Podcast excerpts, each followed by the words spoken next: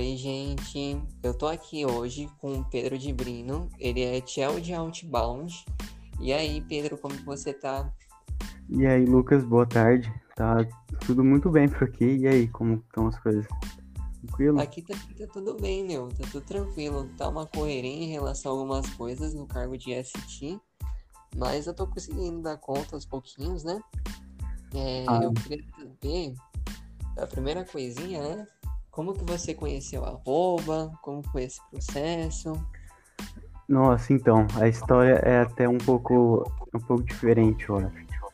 Na verdade, é, eu conheci por causa da minha namorada, né? Foi, foi assim, eu tinha, é, eu tinha pensado, na verdade, em fazer um intercâmbio pela ISEC, mas pela, ah, pela GV, né? Mas no final acabou entrando a pandemia e eu acabei não indo. Mas aí, num, uns dias aí, na- quando abriu as inscrições, né? A minha namorada é amiga da Ana Nuzzi. E aí ela veio e mandou uma mensagem, olha, tem um estágio voluntário aqui na ISEC, se você quiser tentar. Aí eu falei, ah, vamos tentar. Parece ser legal, né? Uma organização tão grande, cheia de coisa, mundial, então parece que é tão boa, né? Tão gostosa, e é mesmo gostoso de ficar com o pessoal. E, e aí foi assim, basicamente. Aí eu falei com a Ana Nuzzi, aí ela me indicou, me passou pro John, que é o que trabalha comigo, né? De B2C também, em parcerias. E, e aí eu consegui fazer parte desse time. Perfeito. E essa moça que você falou que conhece a Nanuz, ela faz trabalho voluntário na ISEC também? Então, aí ela não faz. Ela, na época que abriu os, o, as inscrições, ela tava com muitas coisas pra fazer, muito, o horário muito cheio. Aí ela acabou não conseguindo. Mas eu-. Mas eu ainda tô tentando trazer ela, eu ainda vou conseguir. Bora lá, traz ela pra GV. Vamos que vamos. Bora. Aí, né, nessa relação que você falou que você entrou na GV, né? O que, que você achou do processo seletivo, né? Próximo mês, a gente já vai ter a relação de aplicação, né? Vai abrir o Uhum. processo seletivo de novo. E quando você entrou na GV, né? Fez toda aquela relação no onboard, a entrevista. O que, que você achou? Nossa, então, eu peguei o processo seletivo da ISEC e comparei com de qualquer outra empresa, não qualquer outra, mas muitas das outras empresas. É, é muito mais humanizado, né? Ah, Você tem muito mais contato com todas as pessoas que, que todos os é, pessoas que estão ali para te recrutar, entre aspas, né?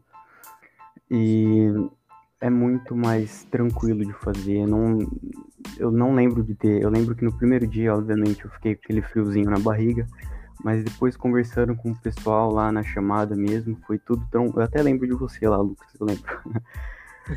foi tão, tipo, foi tão tranquilo. Aí foi muito gostoso de fazer o processo. O, a planilha no Excel também, eu acho que ajuda muito, muito, muito a gente a entender um pouco a, o escritório, a entender um pouco quais, quais são os objetivos e visão da ESEC. Então foi muito bom mesmo fazer esse- essas coisas. Verdade. Eu também lembro de você, meu. Ô, você que tava fazendo a entrevista, eu achei sensacional você falando de você, do seu curso, qual área que você atua. Eu lembro certinho também. Nossa. Foi muito legal aquele dia. E aí, né, pensando agora em uma relação de plano de carreira na ISEC, né? Você Uhum. pensa em algum cargo a se postular futuramente, ou não só a curto prazo, né, mas a longo prazo também, para virar MC ou virar IST? Então, eu, eu penso sim em um plano de carreira dentro da ISEC, né? É, eu só preciso ver certinho qual o cargo, mais ou menos. Eu sei que eu, eu tava conversando com o Davi, né? O VP de B2C. Certo. E a gente tava querendo abrir uma, umas outras, os outros cargos em B2C para a próxima postulação, né?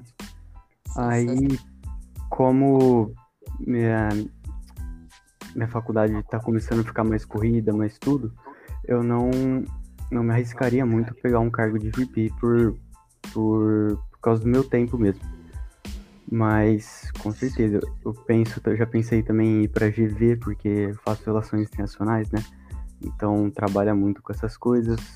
É, B2B também eu gosto muito. Mas, assim, B2C tá, tá incrível para mim também. Tô gostando muito. Imagino, dá pra ver, meu. Você tá arrasando em B2C. Tá sensacional. Você e seus membros e suas membras estão arrasando. Nossa, foi muito bom. As, mem as minhas membras são muito, muito boas também. Gosto muito delas. Ai, meu, elas são sensacionais. E aí, Pedro, só pra dar uma explicadinha assim, né? A sua área que é de challenge outbound, né? Como uhum. que funciona? Quais são as jobs de vocês, as jobs das meninas? Então, é, nós de outbound, né? A gente basicamente a gente trabalha como com, com as artes, onde nós vamos fazer a divulgação mesmo do escritório, dos nossos produtos e oportunidades, para tanto para os parceiros quanto para ads, né, no, no Insta e no Facebook, até para simplesmente para os próprios membros postarem. Então a gente meio que se encarrega de tudo isso é, tanto é que nós temos lá duas membrinhas para fazer as artes, né? E, e uma para fazer para cuidar mesmo dessa da parte financeira dos, dos anúncios que a gente acaba colocando para ver se está rendendo, se está valendo a pena investir nesse anúncio ou não, se está trazendo lead ou não. Então a gente meio que faz o primeiro contato aí com os leads para trazer eles pro, pro, pro, pro resto do time continuar abordando. Perfeito, meu. E aí, só como observação para todo mundo, né?